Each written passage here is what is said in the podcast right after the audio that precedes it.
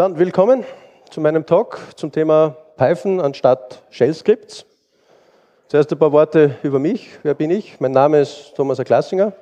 Ich bin im Leben Softwareentwickler, in verschiedenen Branchen unterwegs gewesen, derzeit E-Commerce, vorher im Bankenbereich, im Gesundheitsmanagement, äh, habe einen Master of Science in Information Processing und bin einer der Co-Organizer für die Python User Group in Graz, die sich jedes Monat trifft, am ersten Dienstag.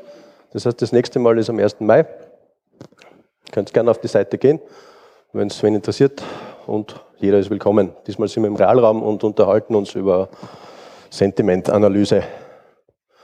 Und es gibt auch eine Homepage von mir, falls sich da wer für mehr Dinge interessiert.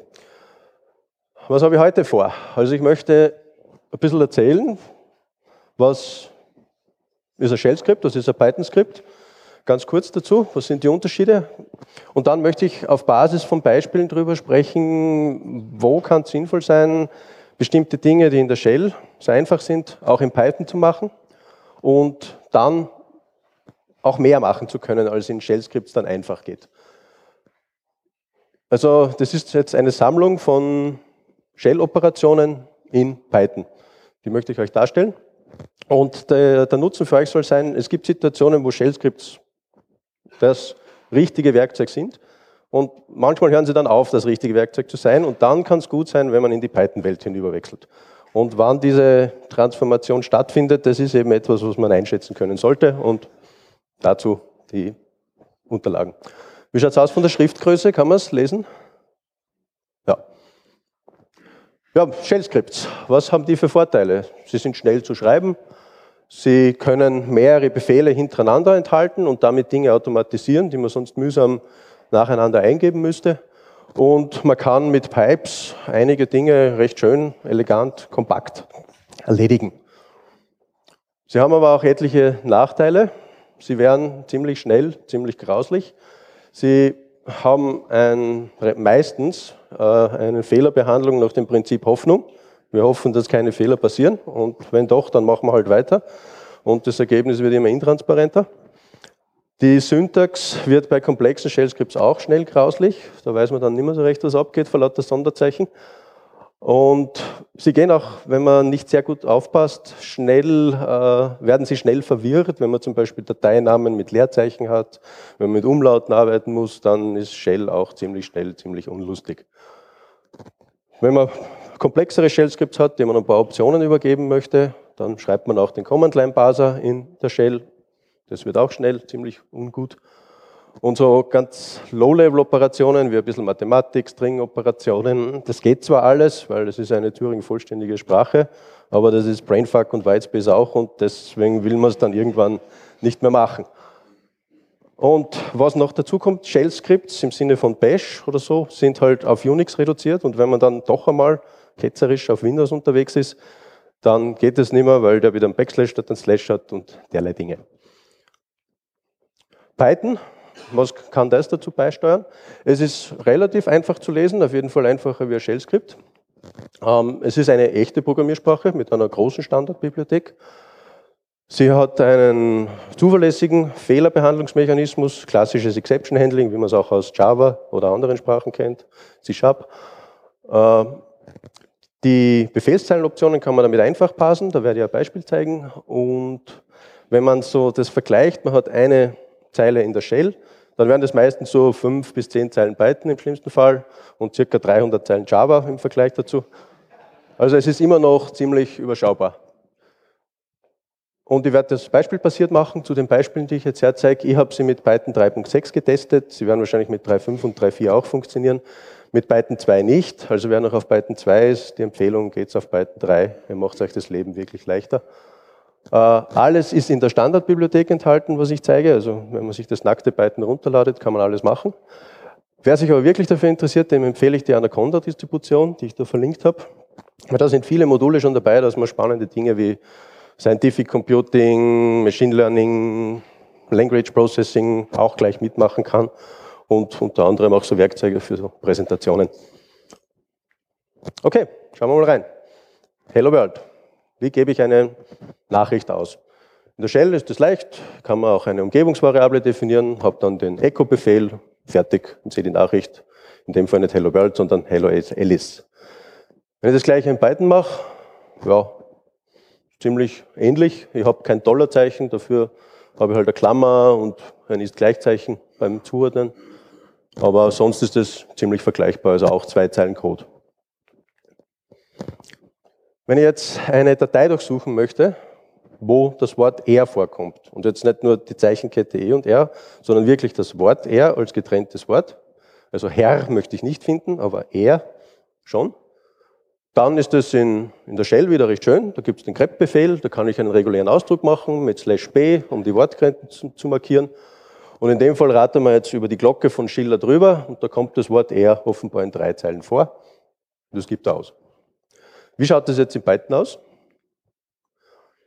Da kann ich, ich mache das jetzt in zwei Schritten, eine Datei zeilenweise lesen, indem ich sie öffne mit dem Open-Befehl dann kann ich mit einer Vorschleife drüber iterieren, über die Datei, weil jede Datei ist im Prinzip eine Liste von Zeilen. So hat Python das abgebildet.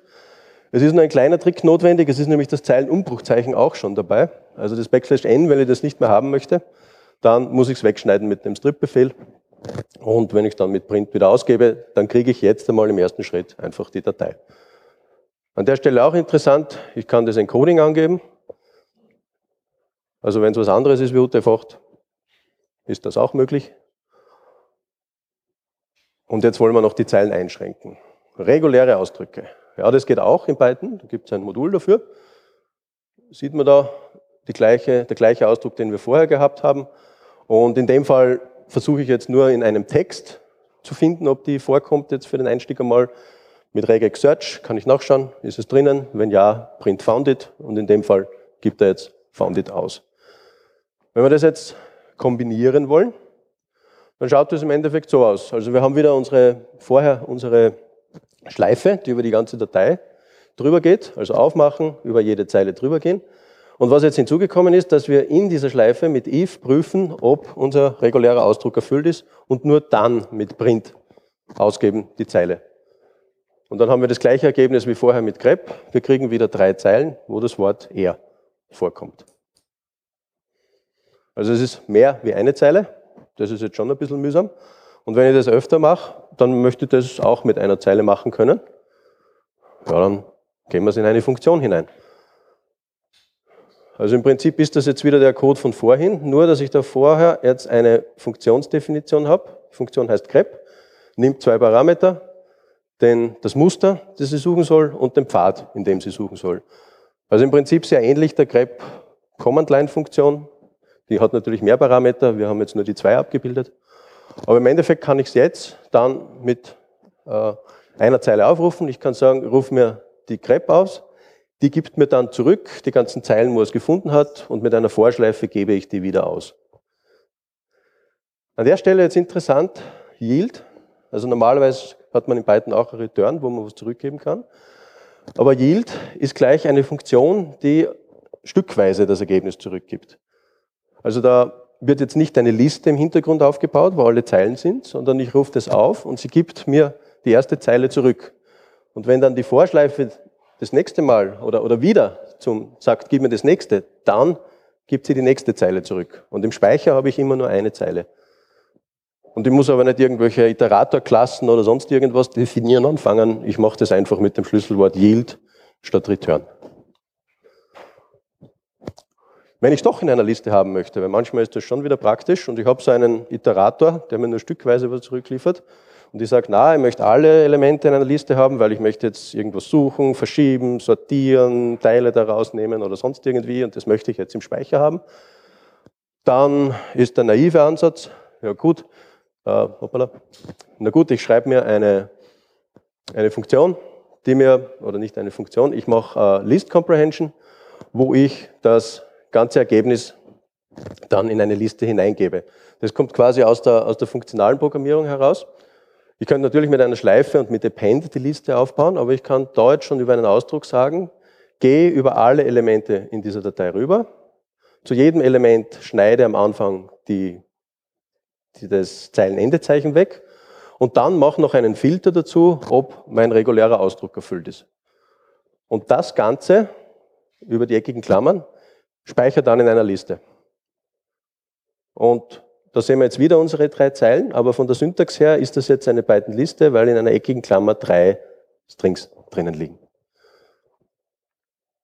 Und wenn ich schon so eine fertige Funktion habe wie grep, die mir einen Iterator zurückgibt und ich möchte das Ergebnis dieser Funktion in einer Liste haben, ja gut, dann rufe ich halt Liste auf, also sage, ich mache mir eine Liste aus dem grep-Ergebnis, das ein Iterator ist, und ich komme wieder auf das gleiche Ergebnis. Also ich kann recht schön hin und her wechseln und je nachdem, ob ich damit viel arbeiten möchte oder ob ich Speicherplatz sparen möchte, nehme ich einen Iterator oder eine Liste und das mit einer kompakten Syntax. Wenn wir das gleiche jetzt machen wollen, nicht in einer Datei nach einem Text suchen, sondern eine Datei finden, die einen Namen hat, der uns interessiert, dann geht es auf der Shell auch wieder schön. Da gibt es einen fertigen Befehl, der heißt find, mit einer ein bisschen obskuren Syntax, weil er schon so alt ist. Aber er findet das Ganze dann. Also ich habe dann auch alle Stern.py gesucht, alle Python-Quellcodes und auf den Namen eingeschränkt. Und bei mir kommt dann eine Liste, die ich jetzt abgeschnitten habe, weil ich viel Python mache und dann wird da irgendwo der Boden kaputt gehen. Das wollen wir nicht. Und das kann ich in Python auch machen. Und da gibt es eine fertige Funktion, die nennt sich Glop. So wie diese Shell Clopping Patterns, also sie hat den Namen von der Shell übernommen. Und da stelle ich mir ein Pattern zusammen und rufe dann einfach Glop auf. Da gibt es zwei Varianten. Glop gibt eine Liste zurück und iGlop gibt einen Iterator zurück. Wenn ich es jetzt nur ausgeben möchte, brauche ich nicht die Liste im Speicher halten. Das heißt, da ist der Iterator das richtige Instrument dafür. Und an der Stelle interessant, ich kann dieses Stern-Stern-Muster verwenden. Stern-Stern heißt, jeder beliebige Zwischenpfad, das können mehrere Ordner sein, die da dazwischen liegen, also alle Stern.py-Dateien, die in einem Unter-, Unter-, Unter-, Unterordner liegen oder eben direkt in dem Ordner liegen. Damit es dann wirklich funktioniert, muss ich auch äh, recursive ist gleich true angeben bei der Glob-Funktion, damit er dieses Stern-Stern so interpretiert. Aber damit kann ich mir schnell Dateien suchen, die einen entsprechenden Namen haben. Ja, Pfade. Also bisher Pfade sind einfach Strings, so wie in der Shell auch. Ähm, ist in der Shell insofern Kopfhöhe, wie einleitend schon gesagt, weil die halt sagt, Pfade sind getrennt mit Schrägstrich und der Unix und der Windows hat gesagt, ziemlich zu Fleiß, was ich mir erinnern kann, weil er wirklich einfach nicht kompatibel sein wollte. Wir nehmen Backslash und der Mac wird es auch gehen mit Slash. Und wenn man jetzt will, dass seine Skripts auf mehreren Plattformen rennen, dann ist das in der Shell mühsam, beziehungsweise muss man dann auf eine Patch-Datei umkonvertieren oder PowerShell oder sonst was. Und in Python ist es dasselbe Quellcode. Es gibt, wenn man es wirklich braucht, um das Trennzeichen herauszufinden, eine Systemvariable, da steht eben Slash oder Backslash drinnen. In der Realität gibt es aber schon fertige Funktionen, die genau das machen, was ich brauche. Zum Beispiel, ich habe einen Ordner und möchte einen Dateinamen dranhängen. Current Working Directory und dort möchte ich Glocke Text dazuhängen. Dann gibt es die ospath.join Funktion und die sorgt dafür, dass diese beiden Dateikomponenten unter Unix mit einem Slash verknüpft werden und unter Windows mit einem Backslash. Und ich brauche mich nicht mehr darum kümmern, auf welcher Plattform mein Skript rennt. Der Quellcode ist dasselbe. Wenn ich sage, ich habe einen Pfad, wo ich jetzt Teilkomponenten herausfiltern möchte, manchmal, wenn ich so Konvertierprogramme schreibe, wandeln wir ein JPEG in ein PNG um, dann möchte ich den gleichen Pfad haben, äh, aber nur das in einen anderen Ordner ablegen oder ihm eine andere Extension geben. Ich kann mir die Pfadkomponenten und den Dateinamen mit der Split-Funktion rausholen. Folder Name. An der Stelle vielleicht auch interessant, eine Funktion, die gleich zwei Dinge zurückgibt. Also ich muss da jetzt nicht irgendwie mit Umwandeln anfangen in einer Liste oder zwei Funktionen aufrufen. Und dann sieht man, ja, der Folder ist jetzt bla bla bla, Python Shade of Cell Scripts und glocke.text ist der Dateiname. Und mit der Dateiendung geht das auch. Da gibt es Split-Suffix. Da kann er dann Glocke in Glocke und Punkt Text zerlegen. Und wenn ich keine Endung habe, dann, also wenn das, die Datei wirklich nur Glocke heißt, dann würde der zweite String ein Leerstring sein, aber nicht ein Nullstring.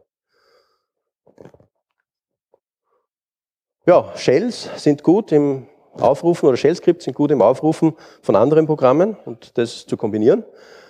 Und das kann Python auch. Ein Beispiel, äh, da gibt es ein, ein fertiges Werkzeug, WordCount, das kann man ausrechnen, wie viele Zeilen in einer Datei sind. Natürlich könnt ihr jetzt in dem Fall relativ schnell ein Python-Skript schreiben, das das macht. Aber wir sagen, na, wir wollen jetzt wirklich dieses bestehende Programm aufrufen, um genau das Ergebnis, dieses 23, dann in unserem Python-Skript weiter zu verwenden. Also dieses 23 gibt WordCount am Standard-Output aus. Ja, wie geht das? Da gibt es ein Modul, das nennt sich Subprocess und da gibt es eine Funktion, die heißt CheckOutput. Check deswegen, wenn das jetzt einen Exit-Code anders als 0 zurückgibt, wandelt Python das sofort in eine Exception um. Also wenn es schief geht, bricht der Python ab. Oder ich, ich muss halt einen, einen Error-Händler bauen. Und Output heißt, dass ich als Rückgabewert den Output kriege als eine Liste von Zeichenketten. Wie schaut das aus? Also ich übergebe ihm als Parameter jetzt die einzelnen Elemente. Ich sage zuerst WordCount, so heißt das Programm, dann kommt eine Option, die heißt minus L, also für die, damit er die Zeilen zählt. Dann möchte WordCount die Datei haben, die habe ich irgendwo liegen in einer Python-Variable, die übergebe ich da. Und dann muss ich noch sagen, welches Coding das das Ganze hat. Man kann es weglassen und darauf hoffen, dass es automatisch erkennt. Ich würde mir aber nicht darauf verlassen und auf den modernen Unixen ist es jetzt meistens UTF-8. Sonst muss man ein bisschen graben gehen mit Umgebungsvariablen, was da drinnen liegt. Und das Ergebnis ist eben äh, eine Liste, beziehungsweise die Ausgabe vom WordCount selbst. 23 unter Dateiname.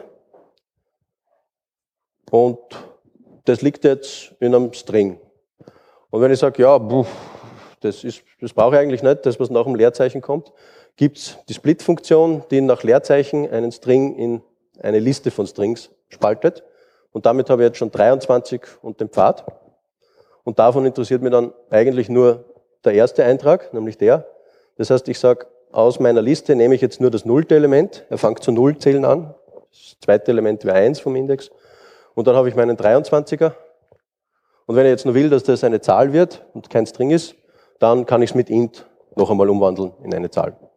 Und jetzt könnte ich damit rechnen, zum Beispiel mit diesem 23er, den er mir zurückgegeben hat. Und wenn irgendwas in dieser ganzen Geschichte schief geht, ja, gibt es eine Exception. Also wenn es keine Zahl ist, die da zurückkommt, dann kriege ich halt einen Number Format Error oder irgend sowas in die, oder Value Error, glaube ich, ist es dann. Ja. Okay, Fehler. Machen wir das Ganze nochmal mit, mit Fehlerbehandlung. Wie wird das jetzt in der Shell ausschauen? Äh, ja, viele komische Zeichen und if und ja, irgendwie und exit und holero. Und im Python macht man das einfach mit try und accept. Das heißt, ich sage, äh, ich probiere was aus, ich möchte mein externes Programm aufrufen und wenn es schief geht mit einem Called Process Error, ja, dann muss ich damit umgehen.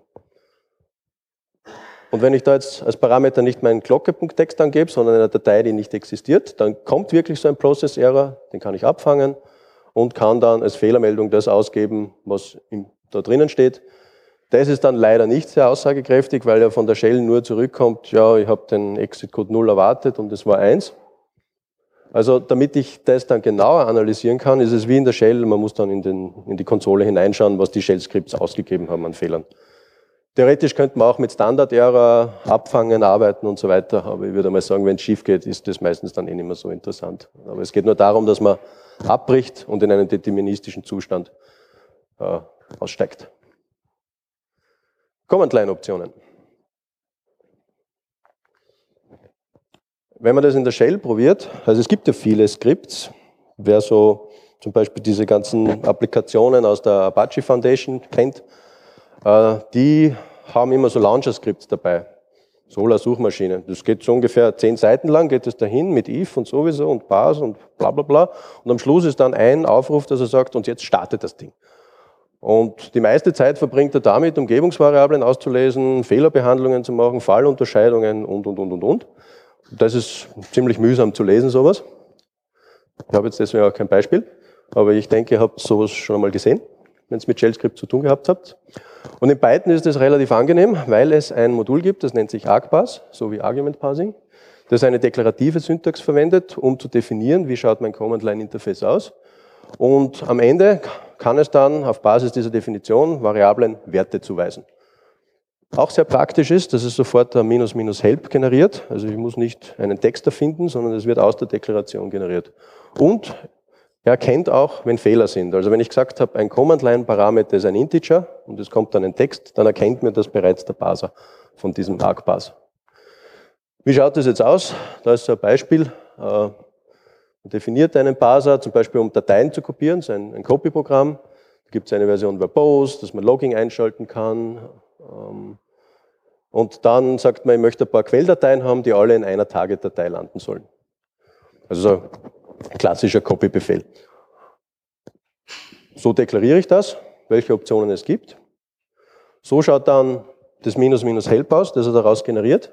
Also da brauche ich gar nichts programmieren mehr, damit ich das kriege.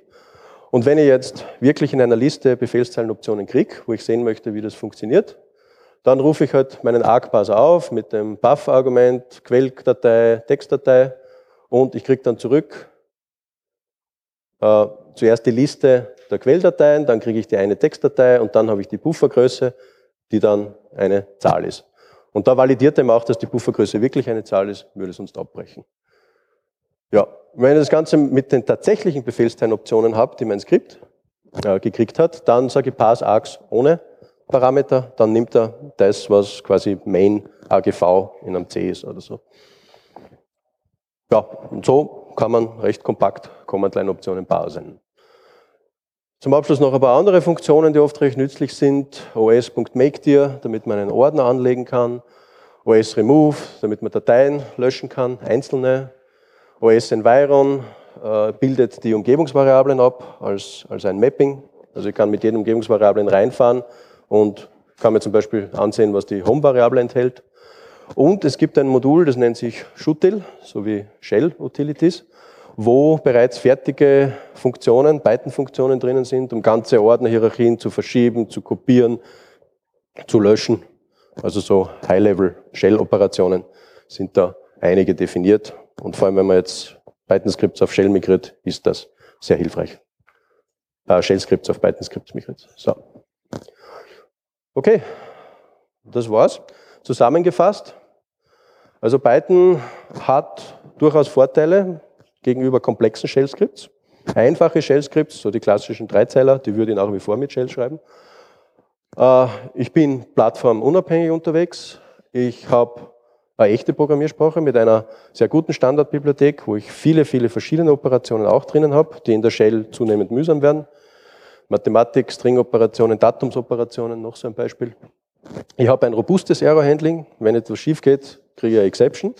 Wenn ich nichts mache, bricht das Programm ab und ich weiß, dass es nicht funktioniert hat, muss ich mir das anschauen. Und wenn ich auf den Fehler reagieren möchte, kann ich das mit Try and Accept gut machen. Und wenn ich Befehlszeilenoptionen habe, gibt es dieses ArcPass-Modul, wo ich auch komplexe Befehlszeilen relativ einfach definieren kann, eine schöne Help dabei habe und das alles mit ein paar Zeilen Code. Gut.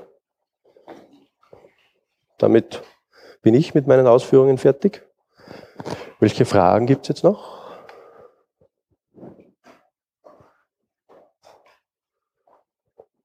Alles geklärt.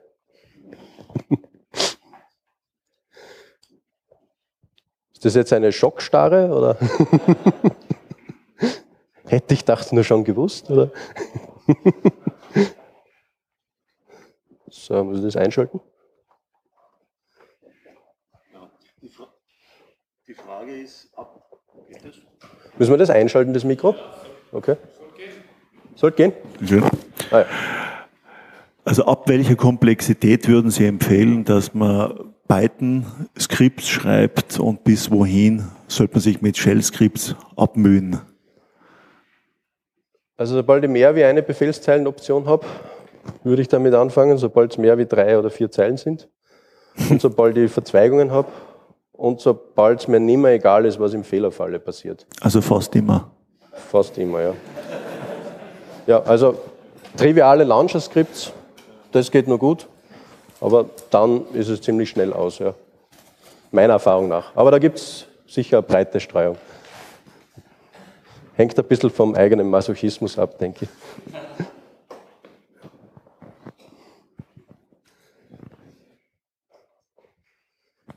Vielleicht eine kurze Anmerkung zur Portabilität.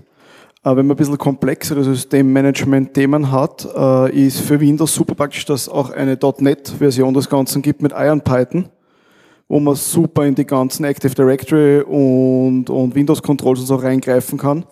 Wenn man sich halt einfach halt für Unix, Mac und Windows halt einfach zwei äh, Implementationen schreibt, ist man im Prinzip relativ geschwind fertig für wirklich portables, auch komplexes Systemmanagement. Mhm. Danke. Ähm, wir sind von der Zeit her sind wir fertig. Ich stehe gerne noch zur Verfügung, falls Fragen sind und bedanke mich.